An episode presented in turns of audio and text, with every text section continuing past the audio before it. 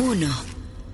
En un momento en donde la opinión pública de los Estados Unidos está hipersensibilizada con el tema del narco y el gobierno de México, pues porque todo mundo sabe la colusión que existe entre autoridades políticas y narcotraficantes en México, porque esto se ha potenciado y se ha vuelto conocimiento cultural casi con el éxito de las narcoseries y las narconovelas, porque acaba de ser el juicio contra Genaro García Luna declarado culpable de haber sido el super policía que se vendió al narco, porque en ese juicio aparecieron presuntos sobornos del narco a varios presidentes de México, incluyendo el actual, porque la DEA ha dicho que el gobierno de López Obrador no da un golpe contra el crimen organizado y está cruzado de brazos, porque el ex procurador de Donald Trump, William Barr, el procurador anterior, dijo que López Obrador era el gran facilitador del narcotráfico en México, porque varios legisladores han presentado una iniciativa de ley para que se declare organizaciones terroristas a los cárteles mexicanos y entonces puede el ejército de Estados Unidos actuar contra estas organizaciones incluso en suelo mexicano y porque se mueren más de 100 mil ciudadanos al año por sobredosis de fentanilo, que sobre todo llega de México. En todo este caldo de cultivo llega la noticia de que cuatro ciudadanos americanos son secuestrados en México. Y hoy en la mañana, el gobernador de Tamaulipas, el morenista Américo Villarreal, de suyo muy cuestionado por sus vínculos, anuncia por teléfono en la conferencia mañanera que dos fueron entregados vivos al gobierno de Estados Unidos y dos fueron asesinados. Vamos a escuchar cómo lo dijo el gobernador de Tamaulipas, el morenista Américo Villarreal. Nos notificaron que había indicios de haber visto a los cuatro ciudadanos norteamericanos y hace 35 minutos ya fue este, plenamente confirmado por la Fiscalía. Eh, de los cuatro, hay dos de ellos fallecidos, una persona herida y la otra con vida. Norberto Lacarriera está en Tamaulipas. Norberto, ¿qué se dice que pasó en la prensa americana? Que por cierto, pues todos los noticieros, todos los periódicos hablando de este asunto. Hay algunas versiones de que los confundieron con eh, narcos haitianos. ¿Qué es lo que se sabe allá en Tamaulipas? Carlos, buenas tardes. Pues eh, eso, yo creo que las versiones que en estos momentos más circulan o que más se escuchan y se leen también son en el sentido de una eh, presunta confusión. Y a cuatro días, bueno, pues de haber sido interceptados, agredidos y privados de su libertad a plena luz del día en calles céntricas de Matamoros, Carlos, pues ya has dado la nota, este martes se localiza a los cuatro norteamericanos, eh, dos de ellos sin vida, eh, la mujer físicamente al menos ilesa, emocionalmente supongo que claro que no, y otra persona que presenta algunas lesiones. Eh, Carlos, hasta el momento eh, se insiste en la versión de que habrían sido confundidos, no precisamente, y de acuerdo a lo que he escuchado aquí en la región, con narcotraficantes haitianos, no. Según la versión, por ejemplo, que circuló el día viernes, lo primero que a nosotros se nos llega o se nos platica es que habían detectado algunas personas asaltando a gente del centro histórico. Se nos hizo extraño porque a bordo de una camioneta, preguntábamos algunos, después sobreviene la versión de, y obviamente la, eh, la, alerta, te la platicábamos a ti justamente en nuestro reporte el viernes, sobre una balacera. Eso se consignó en videos que circularon en redes sociales también. Entonces, ahí es en donde empezó a llenarse de aspectos borrascosos el tema, porque no sabíamos realmente qué es lo que había ocurrido, Carlos. Norberto, estamos al pendiente y muchísimas gracias por tu reporte. Pendientes, claro que sí. Hasta luego. Vamos con Ariel Moustazos, periodista en los Estados Unidos. Ariel, ¿cómo ha impactado este caso en la opinión pública de allá? Mira, mucho, Carlos. Buenas tardes y al auditorio. Los medios de comunicación ayer dieron cobertura todo el día a este asunto. Las cadenas eh, CNN, Fox News, MSNBC, en fin, las cadenas de cable de noticias 24 horas estuvieron todo el día dándole al tema. Las cadenas eh, grandes, abiertas de Estados Unidos, CBS, NBC y ABC, iniciaron con esto todos sus noticiarios. Los periódicos más importantes lo tuvieron como una de las noticias más destacadas en sus portales, Wall Street Journal, The Washington Post, The New York Times, en fin. Y el día de hoy han seguido eh, desde luego, después de que se dio a conocer que ya fueron eh, encontrados los cuatro estadounidenses, dos de ellos desafortunadamente sin vida, el coordinador de comunicación estratégica, para decirlo más en cristiano, el vocero del Consejo de Seguridad Nacional de la Casa Blanca, el almirante John Kirby, dijo, y voy a citar, vamos a trabajar de cerca con el gobierno mexicano para garantizar que se haga justicia. Eso fue lo que dijo John Kirby en una conferencia de prensa telefónica con algunos de los eh, miembros eh, de la prensa que cubrimos la Casa Blanca.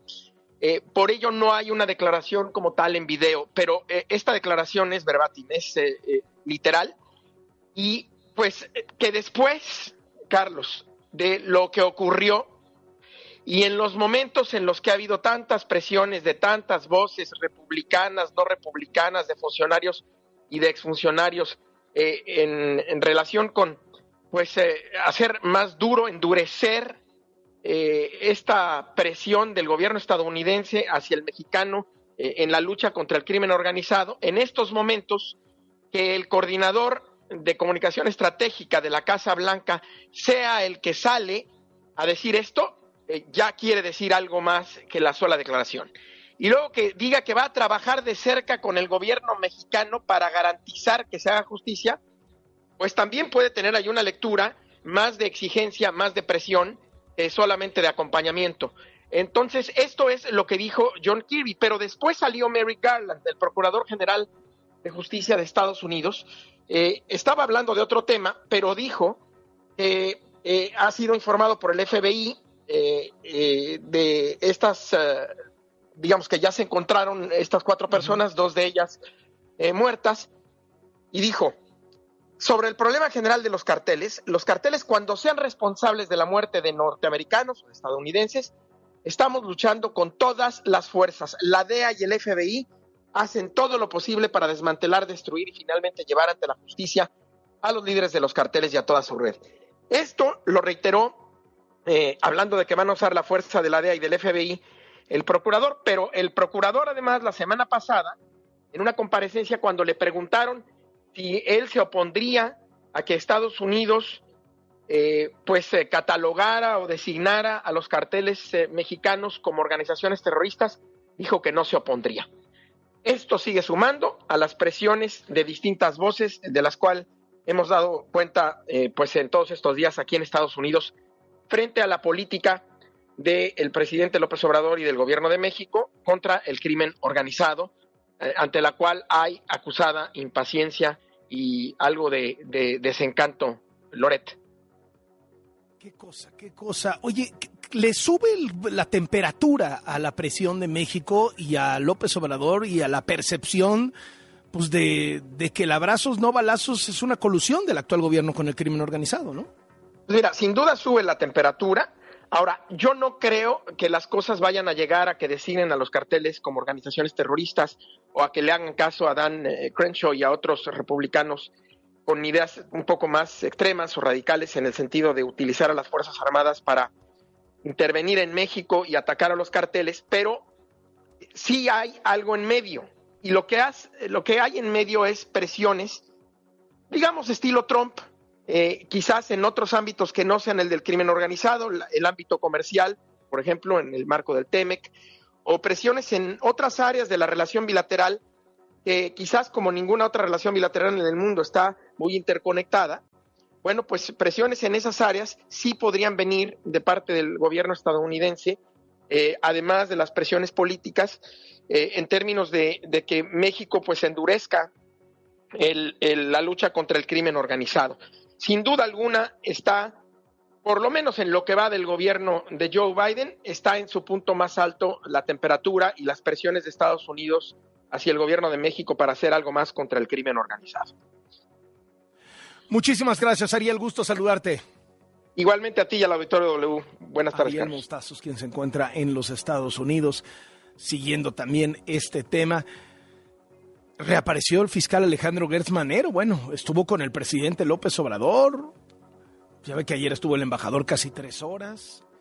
Eh, se supone que la Secretaría de Seguridad Ciudadana va a informar los detalles de lo ocurrido en Tamaulipas. Los familiares de los cuatro ciudadanos estadounidenses que habían sido secuestrados eh, permitieron la identificación de ellos. Son Latavia McGee, Shahid Woodward, Sindel Brown y A. James Williams. Salieron de Carolina del Sur y viajaron a Matamoros para que una de las víctimas se realizara una cirugía estética. Ayer, la Casa Blanca consideraba inaceptable el secuestro de sus cuatro ciudadanos en Matamoros. Hoy en la mañanera el presidente López Obrador lamentó la muerte de dos de ellos, aseguró que no habrá impunidad y que habrá justicia para las víctimas. Muy lamentable, ellos tienen derecho de pues, manifestarse como lo hicieron, eh, porque nosotros no deseamos eso. Eh, estamos trabajando todos los días para garantizar la paz, la tranquilidad y vamos a continuar trabajando. Lamentamos mucho que esto suceda en eh, nuestro país y enviamos pues a los familiares de las eh, víctimas, a los amigos, eh, al pueblo de Estados Unidos, al gobierno de Estados Unidos, nuestras condolencias. Pero ya sabe usted cómo es el presidente de México y pues costumbre, ¿no? Le reviró a Estados Unidos y reprochó a los medios de comunicación de Estados Unidos que han hecho de esto una noticia nacional. Escuche. Los utiliza con propósitos políticos, trafican con el dolor humano, con el dolor de la gente, pero sus propósitos son otros. Claro que lamentamos lo que pasa. Dos jornaleros oaxaqueños asesinados por granjeros y un herido y no salió nada. Ya sabe, el famoso, pero Peña robó más, ¿no? Pero allá matan más. Y el presidente se lanzó contra los medios de Estados Unidos por informar del secuestro de sus ciudadanos. Estamos trabajando bien. Este, desde luego hay gentes que opinan distinto y además hay también intereses partidistas. Llama mucho la atención que se dan estos hechos lamentables y todos los medios en Estados Unidos eh, manejan de manera amarillista la información. No así cuando eh, asesinan a mexicanos en Estados Unidos, callan como momias. Otro caso, también en Tamaulipas, es el asesinato de los cinco jóvenes, esos mexicanos que salían de su camioneta el domingo de la semana pasada y que fueron acribillados por elementos del ejército que luego trataron de esconder la realidad, de matizar la versión. Bueno, la organización Human Rights Watch se dijo preocupada por los reportes que han recibido de la familia del sobreviviente, en el sentido de que militares han continuado con su hostigamiento. Pidieron a la Secretaría de la Defensa y a la Fiscalía General de la República una investigación imparcial Familiares de los soldados detenidos por estos hechos en Nuevo Laredo han salido en defensa de los suyos a través de redes sociales pidiendo su liberación. Vamos al siguiente tema de sobremesa. 2. La Suprema Corte de Justicia de la Nación admitió hoy la impugnación de la presidencia, del Senado y de la Cámara de Diputados, es decir, de Morena en pleno, contra la suspensión del Plan B. O sea, quieren que el Plan B de la reforma electoral que ataca al INE tenga vigencia. Hoy el presidente otra vez se lanzó contra la Corte cuando le preguntaron sobre la posible restitución del secretario ejecutivo del INE, Edmundo Jacobo. No tenemos ningún inconveniente y tampoco nos debe de extrañar, porque es lo mismo. Ese tribunal ha retorcido la ley como ha querido. Acuérdense que fueron los que cancelaron las candidaturas de nuestro movimiento al que yo pertenezco y que tengo licencia, en Guerrero y en Michoacán, sin fundamentos jurídicos, por consigna. Ahí se los dejo de tarea a los constitucionalistas. Oiga, ayer en la UNAM participaron en un debate el presidente del INE, Lorenzo Córdoba, y el que fue presidente de la Cámara de Diputados y que había estado como representante de Morena ante el INE, el diputado Gutiérrez Luna. Escuche usted ¿Cómo se refirió Gutiérrez Luna de entrada? Yo he sostenido muchas veces y lo sostengo hoy nuevamente que a mí me parece que la función del árbitro electoral, su independencia que tanto defienden, va aparejada de algo muy importante, la prudencia. Creo yo, lo afirmo contundentemente, no ha existido prudencia por parte de dos personas que tienen una encomienda constitucional de darle la garantía y la certeza a todos los jugadores de la arena democrática, que son destacadamente el consejero Córdoba y el consejero Murayama. El inicio de este diferendo, donde destacadamente el consejero Córdoba y el consejero Murayama han sostenido que una reforma electoral solo puede ser lo que ellos dicen que debe ser y no lo que el legislativo hace, inicia con un diferendo que tiene que ver con los sueldos. Nosotros creemos y consideramos un mandato muy claro en la elección del 2018 y en la elección del 21, donde la sociedad demandó austeridad en el ejercicio del gasto público. ¿Y qué le contestó Lorenzo Córdoba? No voy a entrar en la universidad a la vulgaridad de la discusión a, no, a dominen. El monopolio de ello, el monopolio de ello se lo dejo al diputado Gutiérrez Luna. Por cierto, quien hablaba de la prudencia, justo quien tiene el triste privilegio de ser la única persona en 30 años de transición democrática de haber roto ese arreglo fundacional de la transición, habiéndonos denunciado penalmente a seis consejeras y consejeros y al secretario ejecutivo por decisiones que adoptamos para presionar políticamente al árbitro. Diputado Gutiérrez Luna, cuando me quieran volver a invitar a la Cámara de Diputados a discutir, invítenme, con mucho gusto volver a ir y reivindicaré ahí una cosa que dije entonces y que voy a hacer ahora. A las instituciones yo sí las respeto. Y a diferencia de lo que dicen ustedes, que no respetan a la institución a la que pertenecen, yo sí fui y lo respeté a pesar de su sesgada conducción. Y aquí, en la universidad, yo no voy a caer en la provocación y faltarle respeto a la comunidad a la que pertenezco. He preparado un texto, he preparado un texto.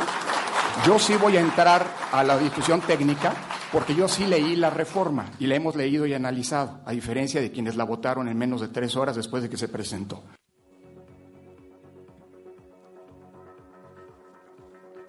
¿Qué diría, duende? Ahí el mucha crema. Se acabó, ¿no? A ver, entre, entre Lorenzo Córdoba y Gutiérrez Luna. A ver, ¿cómo sería en el, en el box azteca?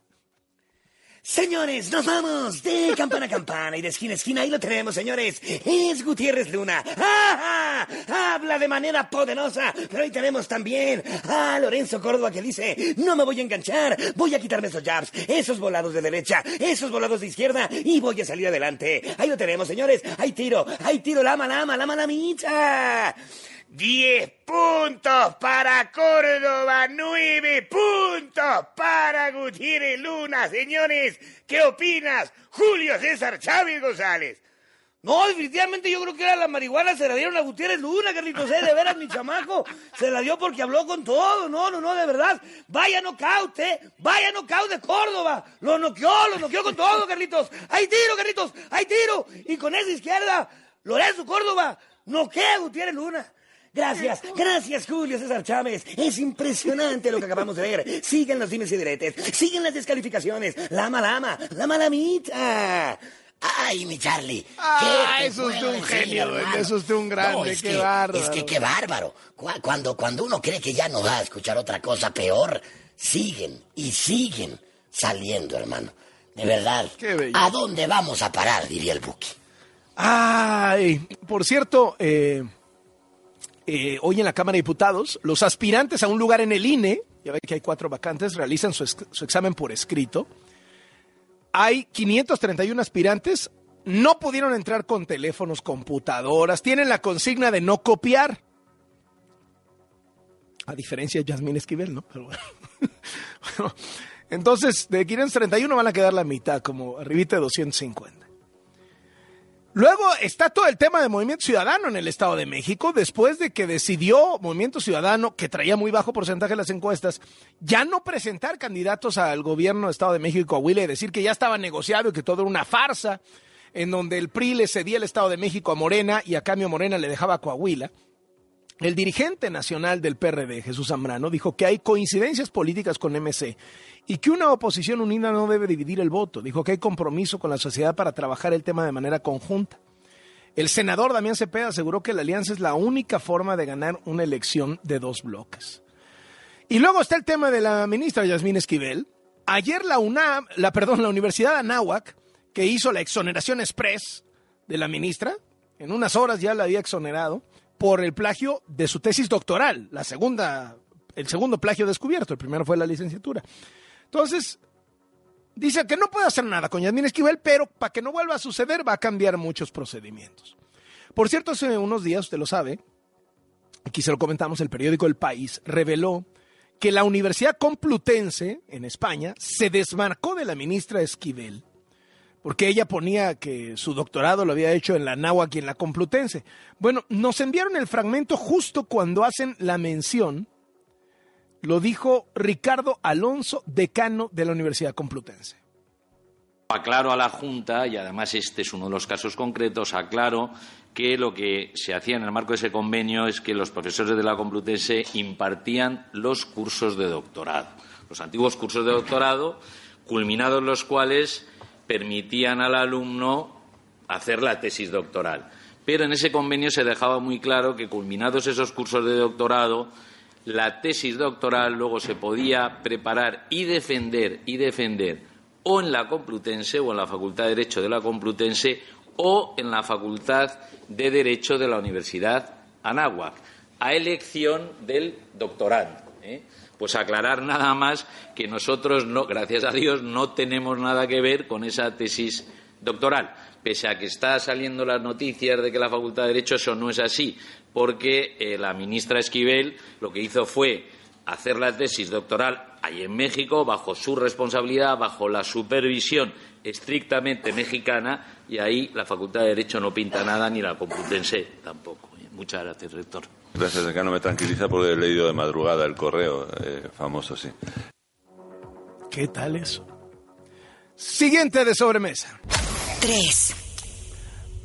Oiga, hace unos días, la secretaria del Trabajo, Luisa María Alcalde, puso un tuit que decía, ponía al presidente López Obrador riéndose y decía, la sonrisa de satisfacción de ver crecer los salarios, de ver crecer el empleo, de ver crecer las inversiones y de ver apreciarse el peso.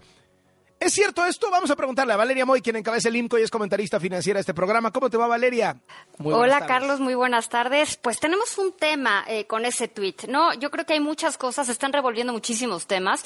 Y el primer problema que tenemos, y claramente pues la narrativa no acompaña ese problema, es que no tenemos información concreta, concisa, precisa de salarios. Porque como en México, Carlos, más de la mitad de las personas que trabajan trabajan de forma informal, pues no tenemos información de sus salarios, no tenemos información de sus ingresos, tenemos unas pistas que nos da por ahí la ENOE, pero no es suficiente para dilucidar los ingresos o los salarios. Entonces, Carlos, sí sabemos, por ejemplo, que el salario mínimo ha aumentado, eso sí lo sabemos, pero ¿cuánta gente gana el salario mínimo? Bueno, pues de toda la base de datos registrada en el IMSS, que son alrededor de 21.6 millones de personas, 90 mil personas ganan el salario mínimo. Entonces, sí ha habido incrementos en algunos temas. 90 mil 27. Sí, ah, ¿verdad? Nadie, nadie piensa eso.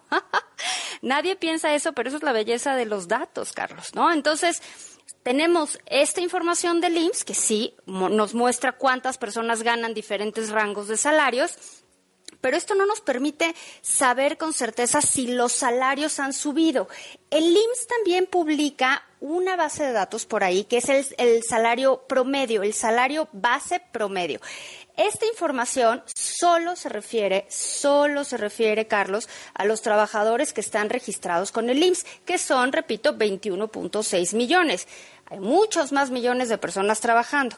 Ese salario base de cotización promedio sí se ha incrementado. Se ha incrementado alrededor de 37%, mientras que la inflación ha sido entre 2019, que es cuando se empieza a publicar, y ahorita alrededor de 20%, únicamente en estos dos, eh, en este periodo que estoy diciendo, porque no es un dato que tengamos siempre. Entonces, es bien difícil tener datos de empleo, Carlos, tener datos, perdón, de salario preciso. Y luego también muchos de los que de los que trabajan eh, por comisión o, por ejemplo, con propinas registran que ganan el salario, o sea, ganan el salario mínimo, pero aparte tienen esto otro, ¿no? Y entonces bueno, o no solo ganan, eh, que cuando ganan el salario mínimo, eso es que ya están registrados con el IMSS. Hay una cantidad importante de trabajadores que no gana un salario fijo y que solo recibe las propinas eso, capturar eso es bien complicado en la información que tenemos, sobre todo, pues porque, Carlos, más de la mitad, alrededor del 54% de la gente que trabaja, lo hace sin estas prestaciones. Y la información del ISTE, la información de los empleados del gobierno, pues tampoco es pública, Carlos. Entonces, me encantaría saber si ya subieron los salarios, me encantaría decírtelo con mucha claridad y sobre todo me gustaría decirte, sí, ya subieron muchísimo los salarios. Desafortunadamente no tengo la información que me lo permita. El empleo, Carlos, el empleo, mira, empleo formal, este que se registra con el IMSS, entre 2019 y 2022, ojo, eh, cuatro años, 2019 y 2022, se han creado empleos formales un millón doscientos noventa y tres mil. Y uno dice, bueno, esto está muy bien, es un montón. Bueno, pues cada año, Carlos, entra un millón doscientas mil personas a la población que quiere trabajar. O sea, cada año únicamente por dinámicas poblacionales van entrando un millón doscientas mil personas a trabajar, que quieren trabajar. Entonces, crear un millón doscientos mil empleos, pues simplemente en cuatro años, pues te deja de lado más de tres millones de trabajadores. Entonces, sí creo que con el empleo tenemos otro tema. La inversión, Carlos, justo hablábamos de inversión el lunes y está en niveles de 2018. Entonces, o sea, todavía no alcanzamos el máximo que se tuvo en julio de 2018. Entonces, sí, tuvimos un dato positivo de inversión en diciembre del año pasado. Sí parece ser que la inversión empieza a agarrar un poquito de tracción, lo cual me daría muchísimo gusto. Pero, Carlos, todavía no llegamos a la inversión que teníamos en 2018.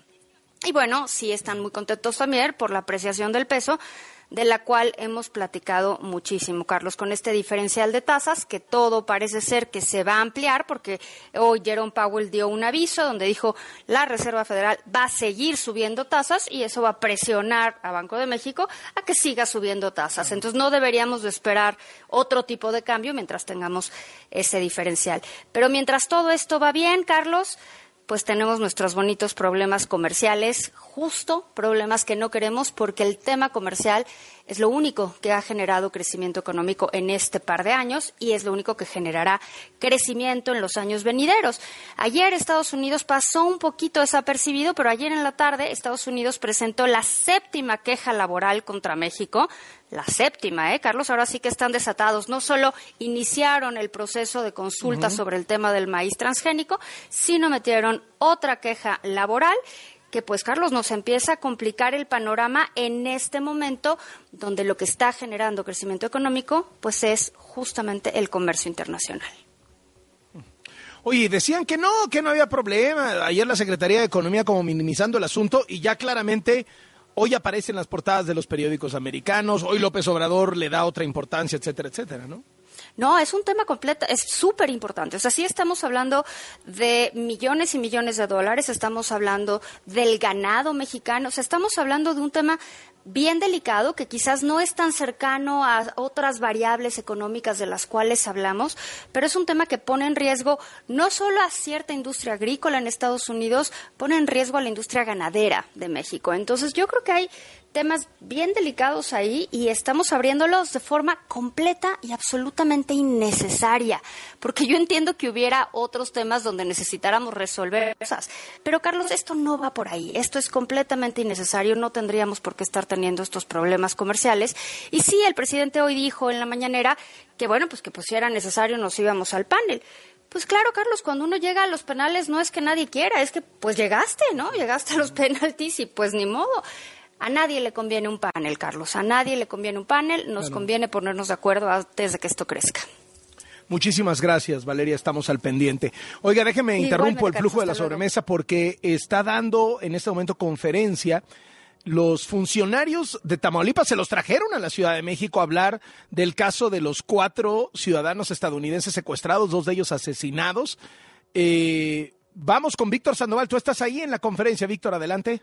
Así es, Carlos González, estamos aquí en la zona constituyente donde ya habló Rosa Isela Rodríguez, secretaria de Seguridad Pública, Protección Ciudadana. También habló eh, lo que es el gobernador de Tamaulipas, Américo Villarreal, y en este momento el fiscal general de Tamaulipas, Irving Barrios, quien está haciendo una cronología de cómo ocurrieron los hechos. Lo que se ha dicho hasta el momento, bueno, que dos personas fallecieron, dos masculinos, la mujer y otro hombre, pues resultaron eh, la mujer ilesa y el hombre se encuentra con herida en una pierna.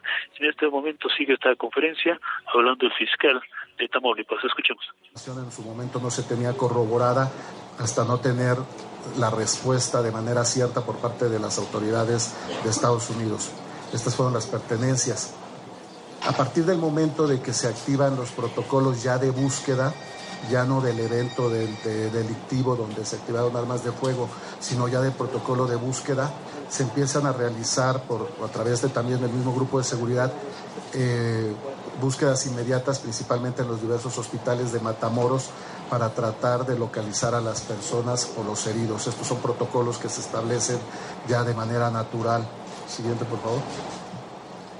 De igual manera se tiene colaboración con el C5 para poder ver el despliegue que tuvieron las unidades y ver cuáles fueron los vehículos que participaron en los diversos hechos.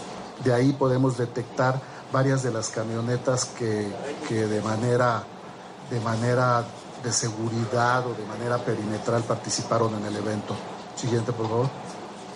Aquí se observan las cámaras del C5, donde vemos y ubicamos cuáles son las camionetas que estaban eh, en las cercanías de los hechos. Siguiente, por favor.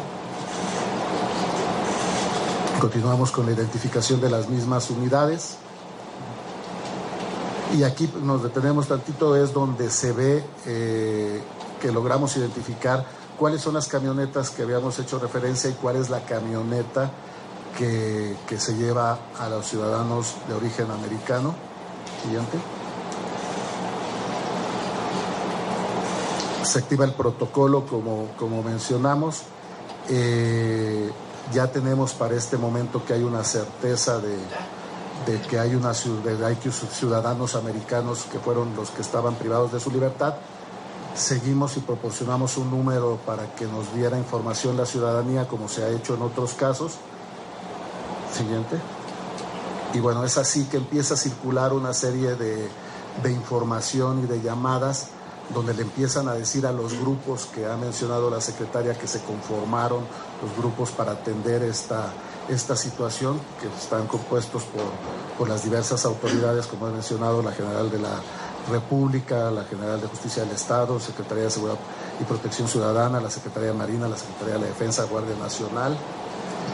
Se despliegan diversos grupos para atender toda esta información y los datos que nos habían este, arrojado de las investigaciones que se realizaron en el momento. Entonces se realizan diversas búsquedas, algunas de ellas eh, con el afán de, pues, de despistar el trabajo de las autoridades. Siguiente. Siguiente bueno, pues ahí está la conferencia. Al ratito nos volvemos a enlazar con Víctor Sandoval para que nos haga el resumen de cuáles fueron las líneas de investigación. Se habla de que una de las líneas es la de la confusión, que los habrían confundido. Eh, terrible lo que esto ha generado. La imagen de México de por sí ya muy maltrecha. Oiga, mañana, eh, Día Internacional de la Mujer, más de 30 millones de mujeres en México no tienen ingresos suficientes para superar la pobreza, lo reveló la organización Acción Ciudadana frente a la pobreza. Con base en cifras del INEGI, 1, perdón, 13 millones 100 mil mujeres sobreviven con trabajos informales. Más de 6 millones de mujeres trabajan en condiciones críticas. 17 millones de mujeres realizan labores en el hogar que no tienen remuneración. Y que la tasa real de desempleo de mujeres en México es de 16%. El análisis revela que las estrategias del gobierno, de la ciudad, del gobierno mexicano perdón, no han funcionado. El secretario de Gobierno de la Ciudad de México, Martí Batres, informó que se va a llevar a cabo un operativo de seguridad por las protestas de mañana. Pidió que fueran manifestaciones pacíficas, que no se metan infiltrados a crear violencia. Reconoció que la mayoría de quienes participan en las movilizaciones de mujeres lo hacen pacíficamente. Dijo que estarán trabajando conjuntamente con la Comisión de Derechos Humanos y la Secretaría de la Mujer para dar todas las facilidades durante los recorridos. Dice que el gobierno de Claudia Sheinbaum ofrece plenas garantías para que las mujeres se manifiesten. Claro, el fin de semana Claudia Sheinbaum andaba insultando a las mujeres, ¿no? diciendo que las que estaban en contra de quitar la antimonumenta para poner a la, a, esta réplica del vestigio veracruzano de una mujer eh, que, que, eran racistas y clasistas. Ya saben, ¿no? Pues es, es el copy-paste de lo que dice la mañana, ¿no? Copiar, pegar, escucha lo que dice la mañana, va y lo repite. ¿no? Sin la gracia y, y, sin la legitimidad del otro, ¿no? Pero pues es, pues así es como le hace ella, ¿no? En fin, a ver cómo se pone mañana el tema de las manifestaciones con motivo del 8M. Siguiente sobremesa. 4. Ucrania está disputando metro a metro la ciudad de Bakhmut contra las fuerzas rusas. Se informó que mercenarios del grupo Wagner han asumido que Ucrania luchará hasta el final para mantener esa ciudad, que está al este del país. El jefe de los mercenarios advirtió que si sus hombres pierden Bakhmut, se perdería todo el frente de guerra. Acusa, eh, acusaron a Rusia de contratarlos y no cumplirles con la entrega de municiones prometidas. Dijo que ya investigan si es un retraso burocrático o una traición. Este grupo Wagner fue reclutado en 17 cárceles rusas. Es un ejército privado de mercenarios rusos alineados con Putin, con comportamientos brutales e inhumanos que se rentan al mejor postor. Han operado en Siria, en Libia, en Sudán, donde hay algún interés ruso en que caiga algún gobierno, en que haya alguna revuelta, alguna guerra civil, ahí aparece el grupo Wagner, que ya en esta guerra de Ucrania pues, ha quedado claro que es de Rusia, porque siempre como que operaban diciendo, no, no, no, no sabemos quiénes son esos, decían los de Moscú. Bueno, ya está claro. El gobierno de Zelensky presume que Rusia va a recrudecer sus ataques tan pronto pase el invierno, por lo que ha reforzado la seguridad en las ciudades que aún controla.